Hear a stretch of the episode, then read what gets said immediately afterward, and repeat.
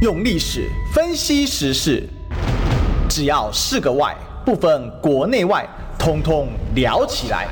我是主持人李义修，历史哥。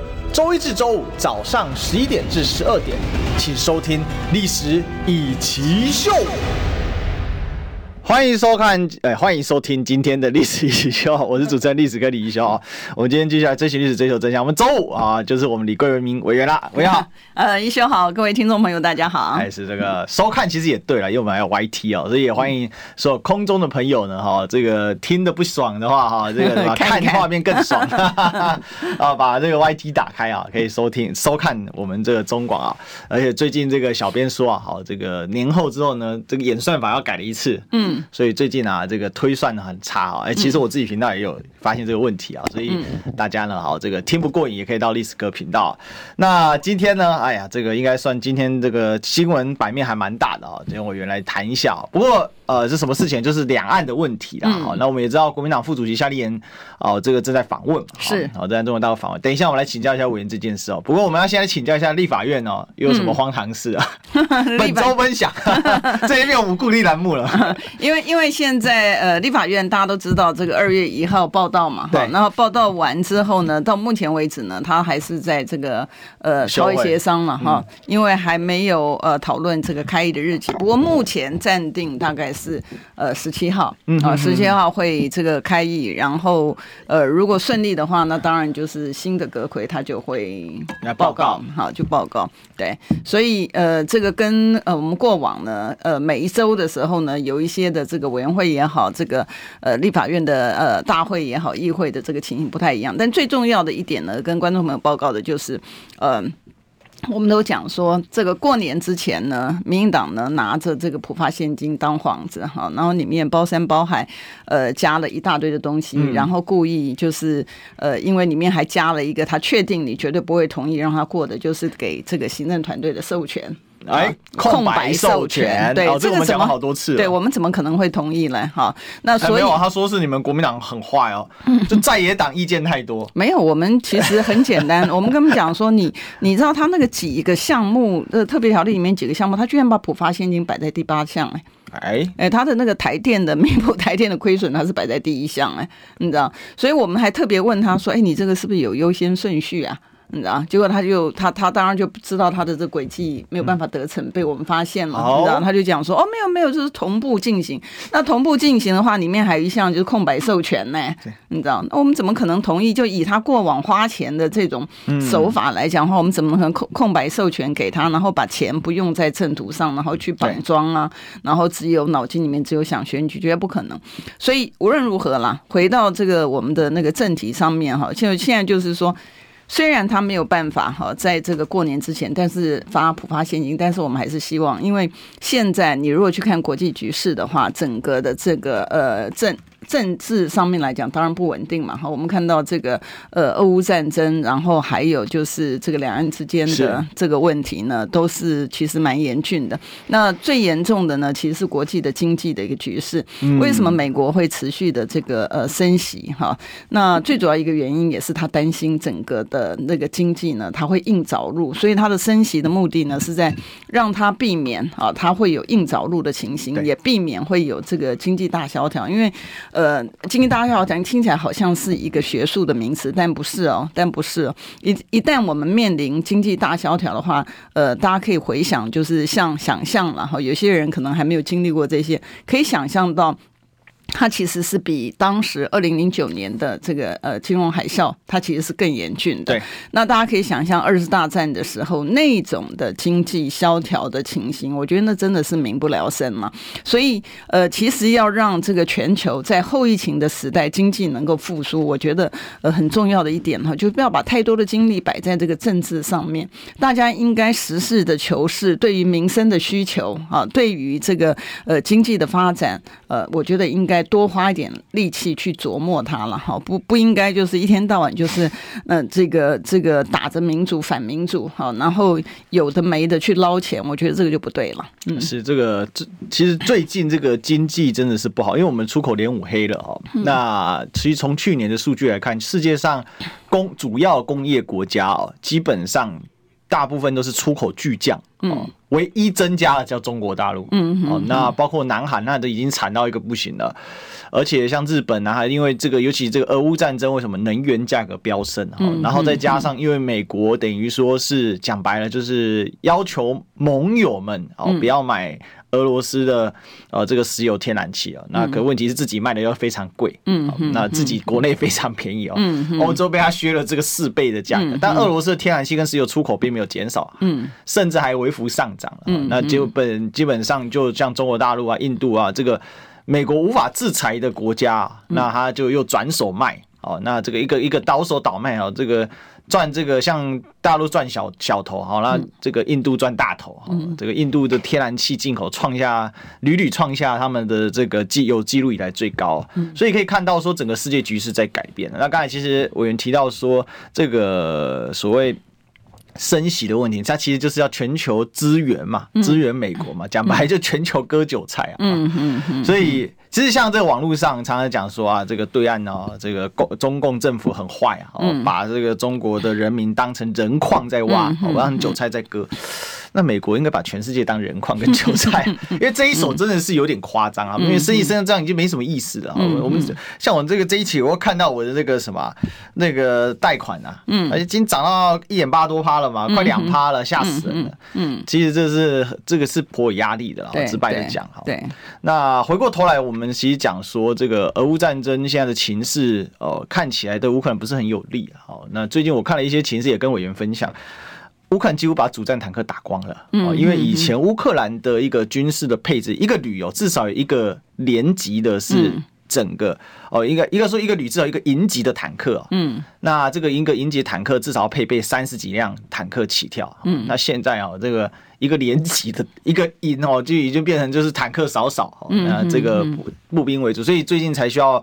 欧洲跟美国要求要支支援坦克嘛，嗯，那这其实这件事也蛮好笑，就德国又变冤大头了，嗯，这个叫报二多给一点，嗯嗯，那其实这整个其实我可以看到国际局势上面，就是说当经济不好被牺牲的，会先是从。外围国家，嗯，然后再往好这个越来越核心去烧。那现在的状况是全球这个经济都不景气嘛，哦，那这样情况之下，其实台湾现在也很明显发现，我们又是外贸出口导向型的，那你的外贸又赤字的话，嗯嗯，很快啊，所以这大家为什么最近觉得什么都在涨啊？嗯，那天我看到一颗温泉蛋，嗯嗯，竟然呢要三十块台币，嗯，然后那个。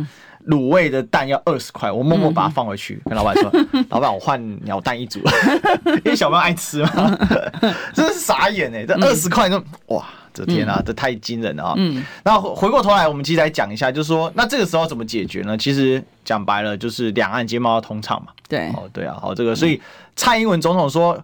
期望啊，也不是蔡英文总统，就是民进党政府最近讲的，期望有百万入客啊。嗯，那刚好最近国民党这个派了副主席夏立言到了呃对岸去，对，这次很有趣哦。民进党个别人是讲话非常难听，嗯，好，但是整体来讲却没有大动作，嗯，在抨击，包括连绿媒哦的动作都没那么明显哦。嗯，那我们先来问一下委员，就说你你怎么看这一次的这个访问这个对岸哦？那另外就是也可以看到，像联合报出了一个。社论他讲说，呃，这是一个很特别的时机窗口啊，呃，大概是这样。那你怎么看这一次的访问？呃，因为哈，我觉得呃，基本上面来讲，呃，我我觉得这是一个非常重要的一个时刻了。为什么哈？因为我们在这个民进党执政的这个几年哈，七年。多的其实还包括前面了，但我觉得前面就呃先不去提它了。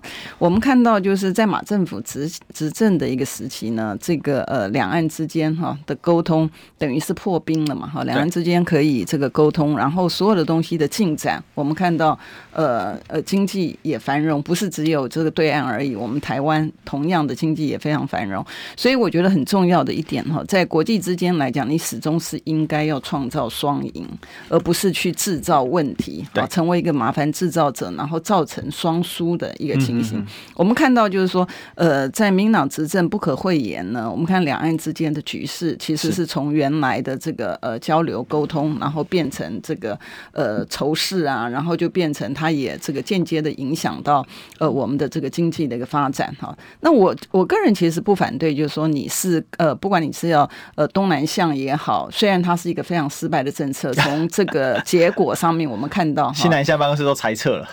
对，它是一个非常失败政策，但是我我并不反对说你呃把你的这个触角伸向这个全球，因为毕竟我们是一个以出口为导向的，是啊，那个整个经济体，所以呢那个很重要。但问题是说你不能够在你的其他的这个 promote 的这个地区还没有成功之前呢，你先去把你既有的东西把它整个切割掉，就为了要呃这个讨这个呃这个特定的这个国家的这个。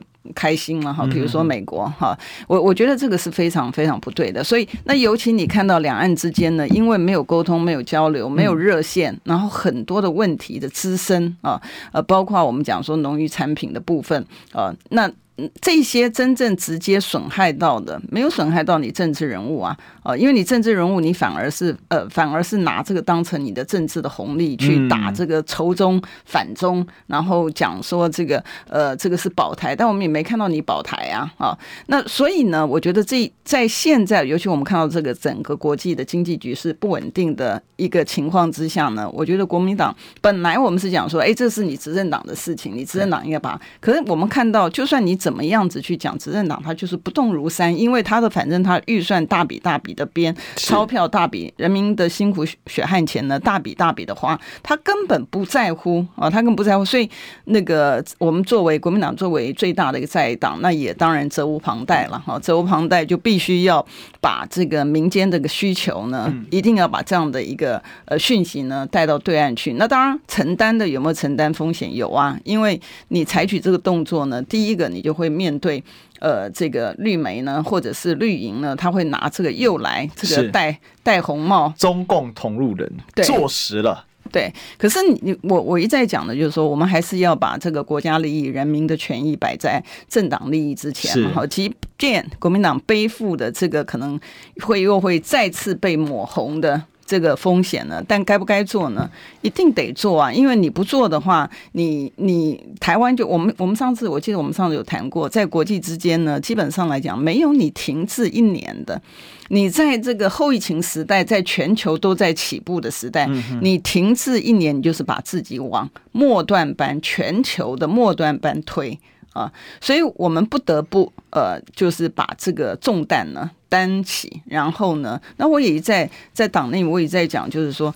其实两岸的东西真不要去回避，它就是一个你必须要面对的这个。然后虽然每一次呢都被贴这个红标签，然后每一次都被抹红，然后我们每一次这个选举的部分都因为这样失利，可是呢，我们还是要以全民的这个民生跟全民的经济呢当成一个前当成一个前提啊，当成一个最重要的部分呢，我觉得还是要去沟通嘛。所以呃，我我也蛮乐见这个呃夏立言夏副主席呢，他这一次。的呃，这个厨房对岸，而且最重要说，大家如果看哈，大家如果看这次呢，除了这个绿营这个有点这个好像。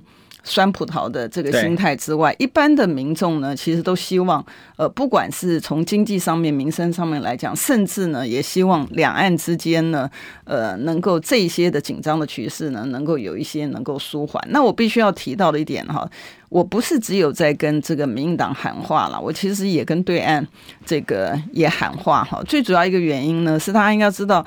我我觉得我们都应该是两岸的人民，应该是都很有智慧的嘛。哈，两岸的这个紧张，两岸的这个呃敌对也好，或者是这个紧张的局势。当然最近是加重，但过往哈，过往我觉得以这个也已经有这个大概七十年左右的这个历史了嘛。好，从当时的这个呃来台好迁台，这个国民政府迁台到今天为止，我看也带有七十年的历史。七十年的历史，我觉得呃我们这一辈哈，甚至年轻的，我觉得我们应该把用我们大家的智慧，我相信大家应该都有智慧了，怎么会？变成这个别人手中的这个棋子，然后变我我们如果说还要继续把自己当成别人的手中的棋子的话，我觉得我们对不起我们的先人呢。对不对？我们怎么会在我们这一辈里面呢？完全没有这个智慧，两岸之间的问题不能够解决，然后呢，是当成别人的棋子，做成一个国际间的这个呃世界争霸战的一个那个那个代理人或者是棋子。我觉得大家都应该有点智慧吧。好，不仅仅是我觉得。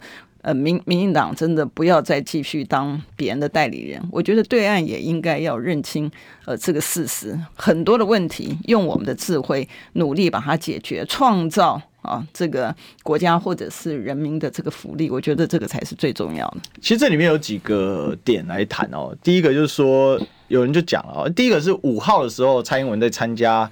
这个大陆台商春节联谊活动哈，哎，请记住哦，这个是总统府的新闻稿公开使用哈。那在这上面呢，哈，这个蔡英文就提到说，要跟呼吁北京当局哦，共同保障台商合法权益之外呢，哈，他也讲到说，要跟对岸进行诚恳对话哈。这个大概是这六七年来啊，这个很少见，而且用总统府的。官方的新闻稿去发布这样的说法啊，所以这件事情其实呃非常有趣哦，因为绿媒在批判国民党。好，这个就其实最近这个包括绿营也是说，国民党你这个夏立言去，你这个就是怎样呢？矮化伤害我国主权嘛。好，那因为呃这个宋涛有提到嘛，就是说哦要解决台湾问题啊，然后要加强国共交往，他觉得是矮化主权的。可是蔡总统前面有讲这个话，但是又牵涉到一个问题啊，我们都知道最近气球事件啊，在这个中美之间闹得不可开交啊，因为我们前几天才在谈嘛，这个中国大陆啊有一颗这个气球啊。那到底是什么气球呢？现在各说各话，反正美国媒体一律使用 Chinese spy balloon 啊，那中国说 No，我这个是观测气球，这是气象飞艇啊。那不管怎么样，最终被拜登击落嘛。啊，那拜登也在这个国情咨文上面哦，他最近刚好去了这个他们的国会嘛，哦，讲得非常的铿锵有力哦，哦，这个说不要跟美国对赌。好，那这个呃不要赌美国会输啦。好，那另外也抢到一个很强硬的措辞，就是说这个没人想要跟习近平交换位置啊。意思是说啊，这个习近平这个我们是民主，然后他们是专制哦，他们正在输掉。所以这很有趣，就中美关系变紧绷，然后布林肯也取消。所以这里面有几个问题来请教委员了，因为国民党内部确实有一股声音啊，就是说这个时候中美关系不好，你干嘛这时候迎头去撞上？这个访问，你这不就是，呃，你这个不就是逆美国的礼吗？哦，这一点。其二是说，那你这不就自己，哦，这个自己抹红自己吗？哦，那你怎么看这种说法？呃，我我觉得就是说，每一个人的这个观点，其实我都尊重了哈。嗯、但是我要提醒的一点哈，就是我刚特别强调，我刚特别强调，就是说，你一定是要经济上面来讲，你一定要稳定。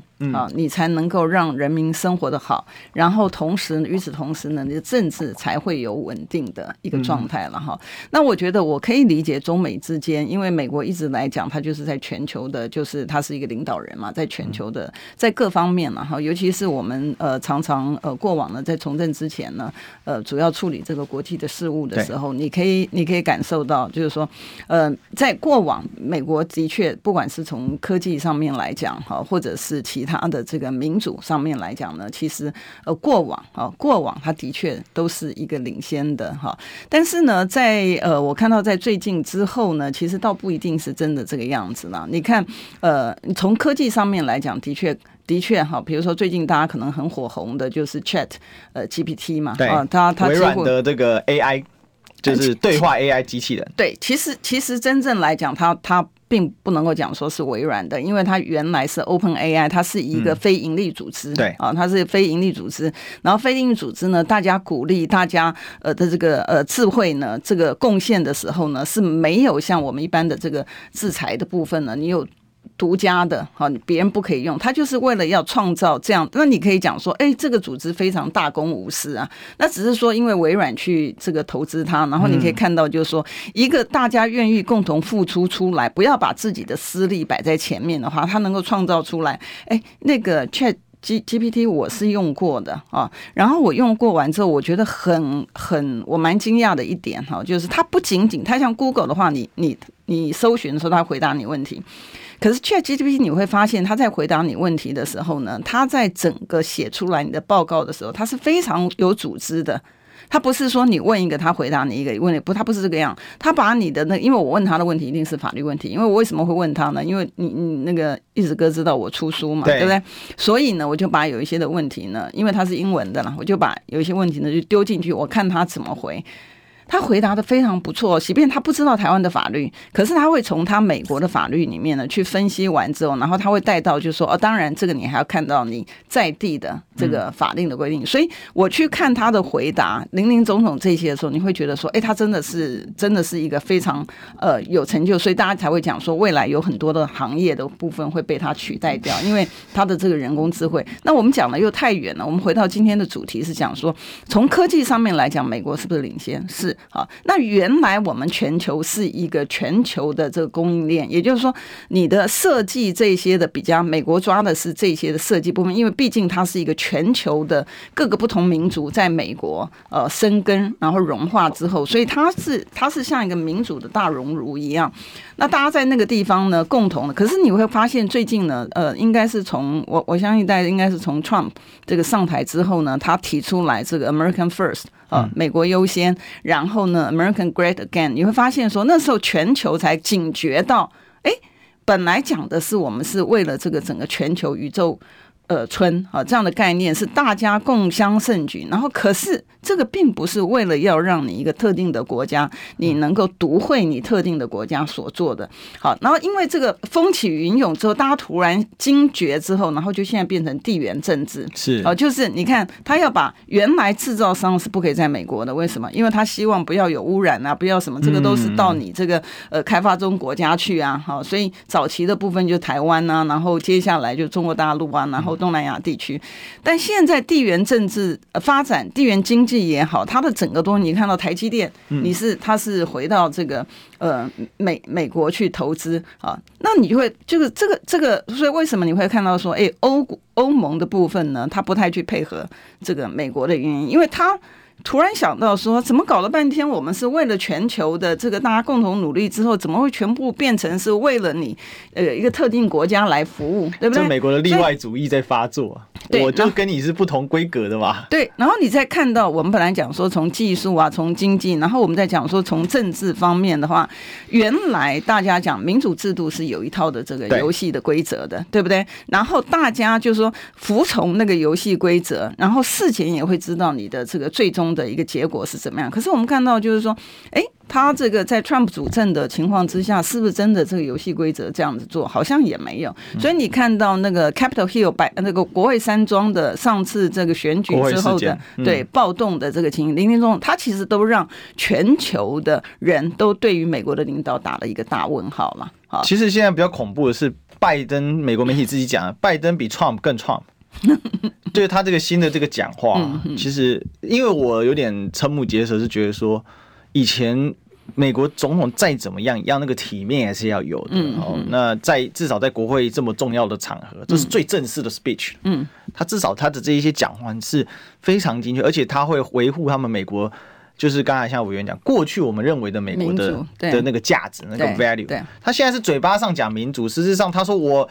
我绝对不会为我补贴特定产业道歉。嗯，这种话都讲出来。那美国以前的补贴产业没有法治了嘛？都没有法治。那你你要知道哈，就是说我我我觉得啦哈，因为拜登他为什么会在这个时间点这样讲？我们都知道美国也要呃即将面临的这个大选嘛啊，所以呢，所以我才讲说很多的东西呢，如果让政治人物呢凡事都以政治挂帅的话，他其实就把原来好不容易建立的一个民主机制呢，全部都摧毁。我们看到民党在这个呃，在台湾的部分呢，他这个真的就是说讲倒行逆施，其实是不为过了哈。为什么？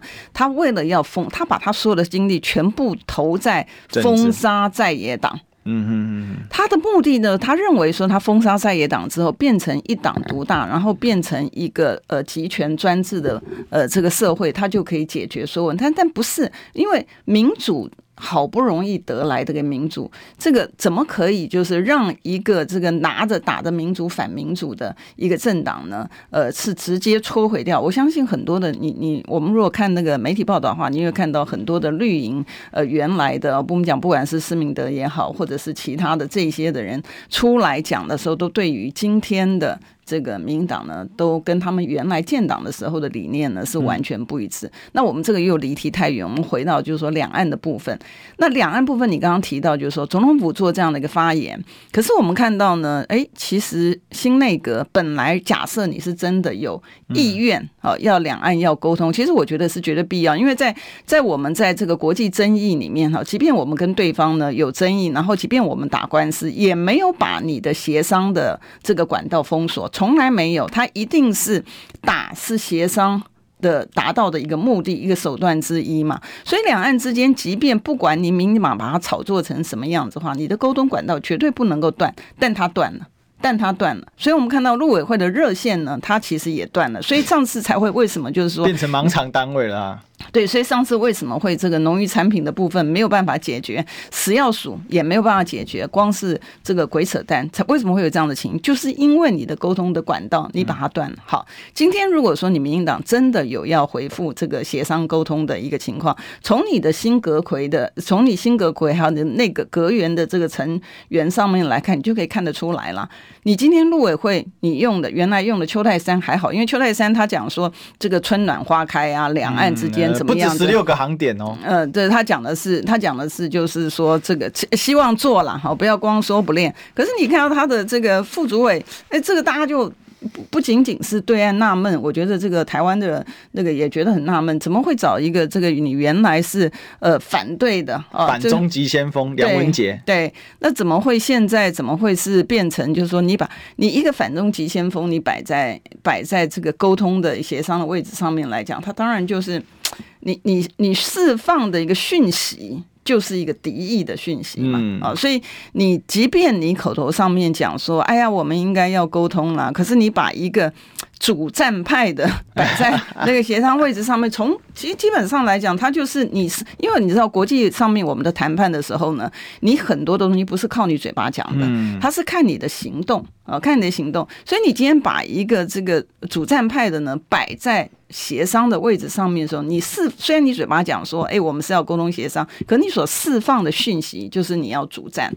啊，所以他会不会有对于整个事情会有缓和？他不会有缓和的这个，因为你其实有其他的部门嘛，你有你有国安会啊，有这个呃其国安局啊等等，你有其他的部门。其实你在在协商谈判的时候，其实我们每一个人在上国际舞台协商谈判的时候，我们连我们的对手他是什么来历，他的谈判的风格什么，我们通通都一清二楚啊。在我们上谈判桌之前，我们这些都是必要的准备的工作。结果你今天搞了一个嘴巴讲一。套，然后你实际上面上场的人的安排又是另外一套，你想想看，这个怎么能够，怎么会有进展？搞不好最高兴的是对岸的这个对岸的国台办，为什么？因为呢，梁大帅他是有超级弱点的，而且对岸都很清楚，对不对？深圳哪一个美眉，搞不好他都很清楚啊！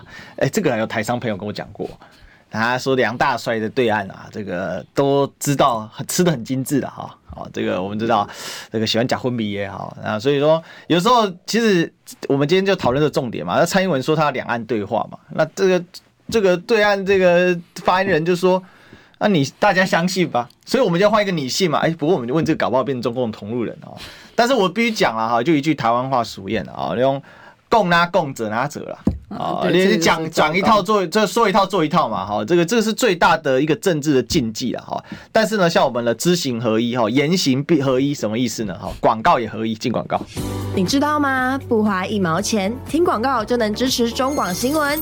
当然，也别忘了订阅我们的 YouTube 频道，开启小铃铛，同时也要按赞分享，让中广新闻带给你不一样的新闻。用历史分析国内外，只要是个“外”，统统聊起来。我是主持人李易修，历史哥，请收听《历史以奇秀》。欢迎回来，这里是《历史易起秀》的现场，我是主持人历史哥李一修。我们今天继续来追寻历史，追求真相了。欢迎今天的来宾是我们立法委员李贵敏。易修好，各位听众朋友大家好。好，今天这个我们来请教贵敏委员了，因为。蔡英文讲说两岸要对话嘛，好，那我们刚才其实谈了一个大的格局问题，那我们再讲一个小格局的问题哦。那就这个对岸的这个发言人就说啊，你信吗？啊，大家信吗？好，那我们也回答一个你信吗？啊，这惨了！昨天在 PPT 啊，很多人就讲说，现在在那边讲信不信，通通中共同路人哈，准备黑熊部队要抓起来，因为沈伯洋最近讲了一个很狂的事情，他说全台有二十到三十万人，嗯，被对岸统战接触，但我不能告诉你是谁，嗯嗯，哇，为什么呢？这不是麦卡锡参议员当年的这招式吗？就是说麦卡锡参议员就麦卡锡主义嘛，好，当年这个恐共嘛，呃，谁是敌人？不能讲。但是曹兴诚最近玩这一招啊，曹董说我要捐钱了，但我不告诉你我捐谁啊，避免 被这个被这个对岸的这个计策识破，或者是被我们这个台湾的啊这中共同仁啊攻击。嗯，这种这种是最恐怖了。我有名单，但我不能说，但你是，嗯，哇，那就完蛋哦，这很恐怖了。嗯，但是话说回来啊，这种两岸要对话，嗯，我有你怎么看这个蔡英文这时候讲这句话？我们先忽略我们前，因为我们前面那个已经谈完了，就是说他放了一个不适合的人啊，这一些的。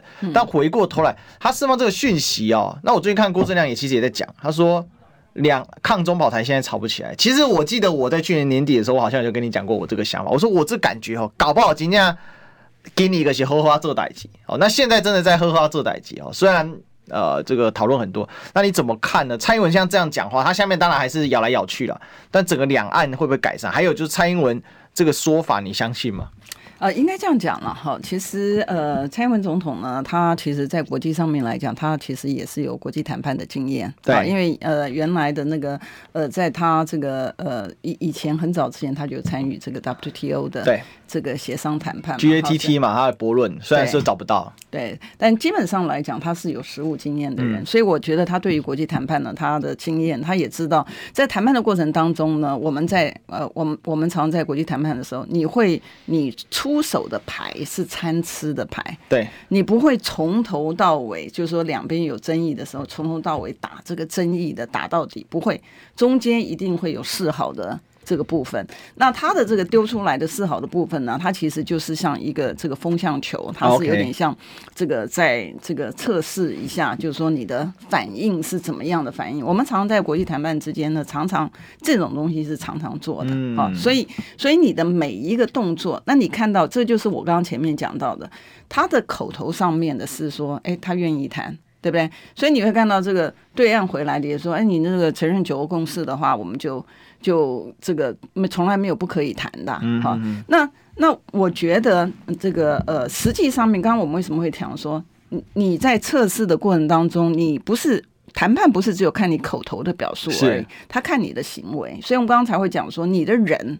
这个人是对还是不对的人？好，那现在从对岸的回应上面来讲，你可以看到说，他对民党政府的完全不信赖，没有信相信的基础了。对，那你在这样的个基础之下，你可不可能启动这个谈判的那个？还是有可能。所以我们看到夏立言夏副主席过去了，因为最重要的，我们要的是说，对于台湾有利的这些民众的需求，这个讯息，因为你的热线切断之后呢，对岸有时候不太清楚。好，他会觉得有时候我们在谈判的时候，像为什么我们打官司的时候，有时候你如果说你会从头都打到尾吗？中间都不协商吗？也不会啊。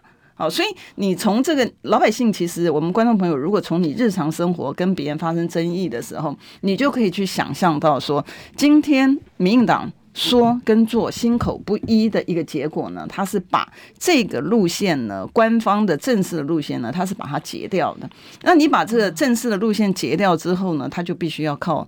这个民间就必须要进场，所以你看，像那个谁不是也讲什么国共论坛啊，什么东西的，呃，就是这个议题已经抛出来，两岸之间的这个呃论坛的这个启动啊等等，这些其实都是变成就是说非非官方的，这个你一定要做，因为你一旦不做的话，那你就会造成的这个结果呢，就是很多的误判，然后甚至会被第三方做操弄，呃的情形，它这个风险就更加重，所以我才一直强调。不管是民进党也好，或者是对岸也好，我们呢都应该要有我们的智慧。不管怎么样子，我们都应该让这个呃七十年的这些的隔阂的问题呢，最好就是能够呃最快的一个方式呢，能够透过这个沟通的协商，把这些误会。哦，能够去除掉，然后不要再当别人的棋子，不要再当别人的代理人。其实两岸哦，这个所谓的分治，或者说中央政府迁到台湾，已经快马上要七十五年了，因为三十八年迁嘛，今年是民国一百一十二年哦。一年在一年推进很快了。嗯、哦，那呃，我想这是一个很关键的问题，就是说现在你两岸的政府是没有一个谈判的基础，谈判里面最重要是要先能信啊。没有信任，您约出来就约不出来。现在是约不出来的状况。那现在看起来，反而是以前被骂舔共最凶的国共这条线，反而存活的最强韧。嗯嗯。哦，那当然，国民党因为它就是一个讲白了，它就是一个从，它就是一个具有中国渠道的一个政党嘛。这是国共本来就有这个基础在。那这很好笑，往前推两年的时候。光国民党要不要改名都变成一个议题啊！嗯，现在已经每天在讨论了。这所以我知道两岸的这个钟摆是非常大。不过这一波所谓反中意识的这个大钟摆，其实就像刚刚委员提到，就是很早之前就，事实上从一四年太阳花就开始了。这一波一摆摆了八年哦，到去年的等于是尽头了。二零二二年是尽头，我觉得是尽头，因为今年开始啊，真的什么抗中保台一直都烧不起来。就像网络上这一次，不管民进党这样出来讲什么，都被嘘。就是你们那边都你那边嘴，人家有人去做啊，有人去做。那国民党呢，大家是不推不虚，因为我等着看你怎么处理。但是我觉得这是一个机会跟一个契机啦。所以，但是现在我们可以理解了，国民党内一定有人着急嘛，说啊会不会又被这个抗中保台旗子打死你二零二四的一个选举之路嘛？哦嗯，但。这是很现实的问题。回归过来，两岸关系的基底是什么？嗯，是政治问题吗？还是民生问题呢？嗯，其实我觉得经过多年的发展，两岸的关系的基底其实是民生问题。政治是一个外部框架，但民生问题是它内核的肉跟血。嗯，这是很现实的一个问题。而且回顾就是说，现在哪一家人哦？你就想你自己，我我自己也蛮意外的，像。以前我们家里是没有任何人在对岸工作的，但我舅舅在台湾退休之后，竟然被大陆请过去了。嗯，我很惊讶，我一个大舅他已经到届退的年龄了。嗯，对啊，那就是他也去，他他本来是支持阿扁的，你知道吗？嗯，去了几年后，哦，你讲让让多进步，那种欧北共，嗯，最后他也很惊讶啊，就其实这很有意思啊，就是这种风向的改变，那这个是挡不住的啦。那你如果在这上面做文章，其实反过来，你就是拿政治去消。民生的肉嘛，跟血嘛，那两岸的一个呃一个产业形态是无法脱钩的，这个已经是很明显。那美国都无法跟中国脱钩了，台湾一万公里外的美国脱钩不了，你一百公里外的台湾脱钩得了嘛？这是一个关键的问题。但是回过头来，就是其实对国民党的关键是，如果你如何去 defense 你自己，嗯，我觉得这是一个关键。因为这一次出访朱立伦就直接说，呃，主朱主席就说。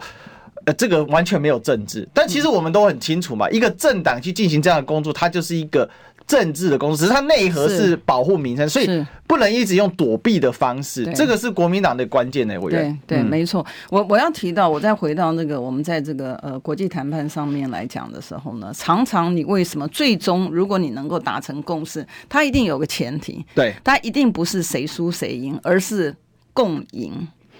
所以，我们现在呢，如果要有真正的一个进展的话呢，它其实要达到共赢，而不是说你全赢，你全赢，别人为什么要让嘞？没有嘛？啊，那别人别人全赢的话，我们为什么要让呢？也没有。所以，他一定是一定要做到的是说，呃，每一个人都会各退让一步。可是总体来讲，一定是你也赢，我也赢。啊，比如说以我这个国际打官司的情况，为什么我们可以从这个美日的跨国企业里面拿到那么多钱？对日本公司、对美国公司来讲的话，他好像赔了钱，好像他输没有。他为什么呢？他节省掉了这个争议，然后他取得了我们的授权，所以他可以进行他的生意，然后他可以创造更多的利润，而不会直接卡在这边。你懂我意思？所以在同样的情形呢，刚刚你讲的很好，他会不会是单纯的只有经济？不会啊，你政党对政党，它本来就是有政治嘛，对啊，它不会是单纯的一个经济。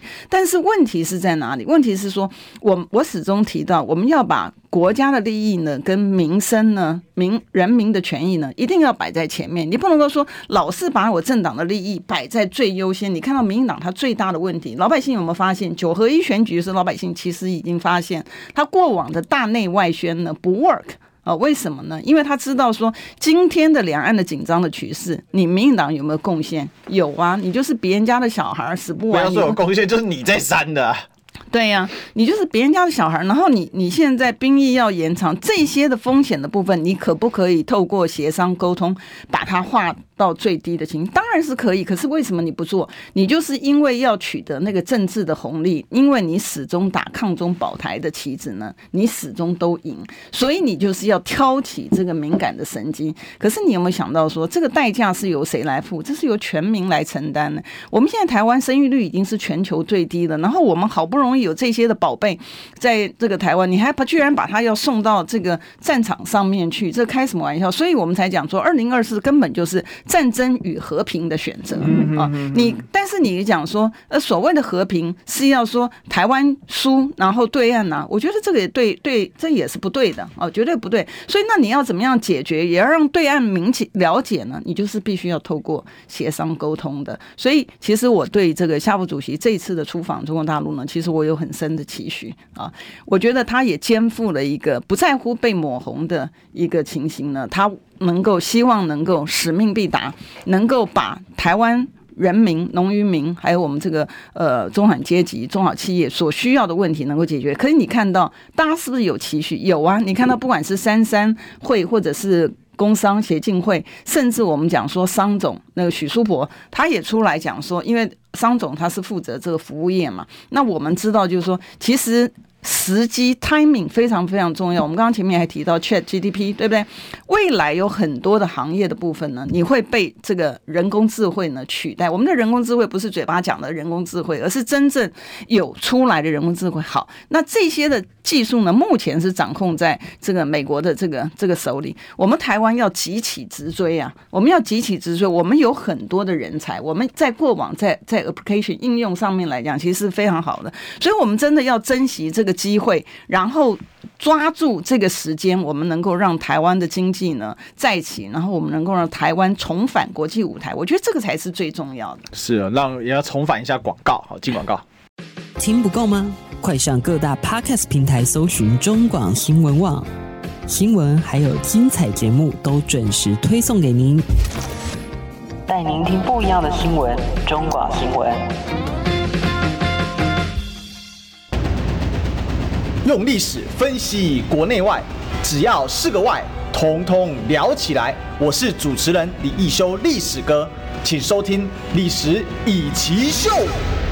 欢迎回来，这里是《历史一起秀》的现场，我是主持人历史哥李易修。我们今天来欢迎我们的来宾是我们李贵美委员。大家好，好，最后一段呢，我们要问一下同舟计划二点零啊。刚才广告今天有问，为什么呢？因为最近郭董啊，啊，就是透露风声啊，哈，呃，等国民党个方案。等什么方案？等东风啊！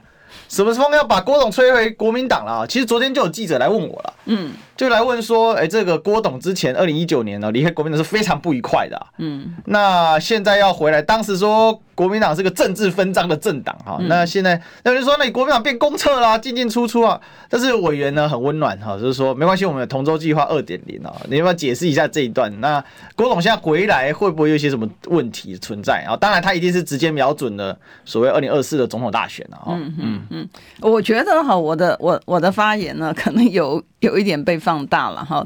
那我必须要讲，就是说我是很诚恳的个人的意见，它不是这个党中央的意见哈。那我。我我记得我在受访的时候呢，我也很明确的讲，就是党中央的部分呢，其实会等到这个南投补选完之后，呃，它才会启动。对，三月四号。对，但是呢，我只是提醒大家哈，我就讲说，我们从这个呃民党执政的过程当中，大家其实可以很明确的看到哈，很明确的看到，就是说民生的议题，所有的我我我们我们常常，你记得我们在节目里面常讲说，我们的感受，它基本基本上就是无知无为无能。然后无感嘛，好，那因为他的这个事物，当然还有这个呃网友们讲说，no no no no，委员你少讲了一个，他还有一个 应该是无耻，好，那我们 对，但是呢，我们不去讲这个，这个不是重点，重点是在于说，好，我们。本来呢，你在讲说这个苏内阁他的这个整个执政呢非常非常差，结果下台的呢居然只有苏贞昌一个人下台。嗯，哎，奇怪，好像所有的事情都是他一个人做的啊。他拍板定案没错，可是问题就是说，你的所有东西，你看像这个 NCC 也好啦，然后像这个不管是国那个国发会也好，你知道国发会我是觉得最离谱的，你知道，因为大家对于国家的未来的设计的发展的部分呢，其实你都有一套的规划。那国发会呢，他把拿出出来说他的这个业绩很好，拿的是呢他卖这个呃也台积电的这个呃股票啦，或者是因为台积电，嗯、你你就发现说你是你你坐那儿不动，你坐那个位置上面不动，然后你你有没有把任何的人民的这个呃关心的议题拿出来？没有啊，那个农委会的这个陈吉仲，然后每一次一发生什么问题，他就说他要到 WTO 里面去申诉，你、嗯、事实上也没有啊，奇怪，那我们查查申诉资料，你也没有申诉啊，就你会发现零零总总的东西，你就觉得说，啊，真的是无望，你知道？所以唯一能够做的就是政党轮替。对，所以委员意思是说，郭董回来只要能够帮助政党轮替，都是好事嘛？我觉得在野大联盟是一个很好的事情，为什么呢？因为呢。我最重要的，在这个时间点，我一直强调，在这个时间最重要是要让对的人坐在对的位置上面。是啊，那怎么样叫对的人坐在对的位置上面呢？你因为现在你在一个国际的社会里面，现在大家是后疫情时代，大家在抢先机的这个时代，你我们没有办法停滞一年，甚至于就是说再荒废另外的四年，真的没有。我们台湾呢，没有办法承受这样子的一个不动。在国际的这个上面来讲不动，所以现在对的人要在对的位置上是最重要。那我们看到民进党他有没有检讨改进？他没有嘛？你从他的这个呃成员里面，他持续的是这样，持续的是裙带关系，持续的是这个派系分赃。我们能够再承受这样的一个祸害吗？我们没有办法再承受。所以委员意思是说，郭董这样的他是有这样的一个潜质嘛？那可以加入加入这个在野代联盟。那柯文哲的部分怎么办呢？我我觉得我。我个人的意见，我我个人意见是说，在在野的呃在野的提名之前呢，所有有兴趣的人，不管是国民党也好，任何的，我觉得都应该直接讲，因为因为我们不能够再承受当年二零二零年的时候的这个，就是大家在野分裂啊、呃，因为。我一直在讲，民进党真的很会选举，对，啊，然后他很会透过这个的分化的一个方式呢，嗯、把你的选票拆开来之后呢，他又再度的执政，我觉得真的这个不行，台湾人受不了，再受不真的没办法。那那有一个关键就是，那国民党作为在野最大党来做这个庄。嗯来把大家揪里来，来一起来讨论。对，我觉得是期待这个事情。对我，因为我觉得在这个时间点哈，在这个时间点，我们没有没有第二次的机会，这是一个非常重要的时间点。嗯、哼哼所有有兴趣的人啊，所有有兴趣的人，我觉得开大门走大路。你与其偷偷摸摸的在这个私底下，然后结盟请义，哎，然后讲东讲西什么东西的，我觉得就是大明大放，直接上直接上台面。你的你上来谈之后，你的优缺点。什么东西的，我觉得都会都会被讨论。可是，在讨论完之后，定于一尊之后呢，就不要再分裂了。那是不是要早一点呢？我觉得是要早一点，但是因为三月四号，我觉得这个时间点还是要再烧，至少现在才十号而已，还要烧一个、嗯、快两 快一个月啊！这个是一个关键。那你你你怎么看？你是不是希望党中央可以早一点尽早处理？因为说真的，三月四号选虽然重要，但是。不需要用到党中央全部的精力，我我认为啊，因为说真的，林明珍这个前县长，他以前立委，他自己都选过，嗯，大家都知道这选情没有到这么的严峻，好，那所以回过头来。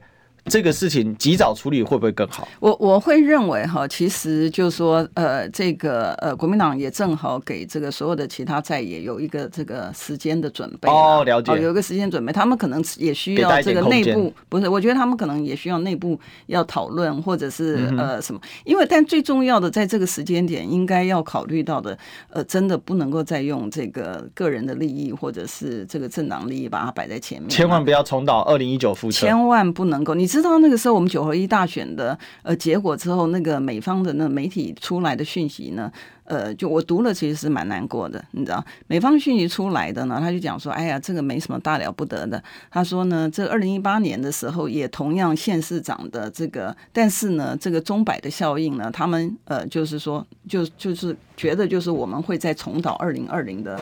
这个复测了，好，那同样的会呃，能够就是会变成再分裂，再分裂的结果呢，就会变成民党又得利，所以我觉得这个我们应该要汲取教训，真的不要再重蹈覆辙。OK，好，我大概知道委员的意思了。基本上，国民党作为最大党要做这个庄家了，好，然后要把所有在野的力量整合在一起了，好，这个。对国民党是个巨大挑战哈，是创党百多年没做过这种事。可是如果能够做成的话，我觉得这个是对历史上面来讲，它一个很大的国民党会超越自己。嗯、哦，那这个很重要。好，那我们今天谢谢委员哦。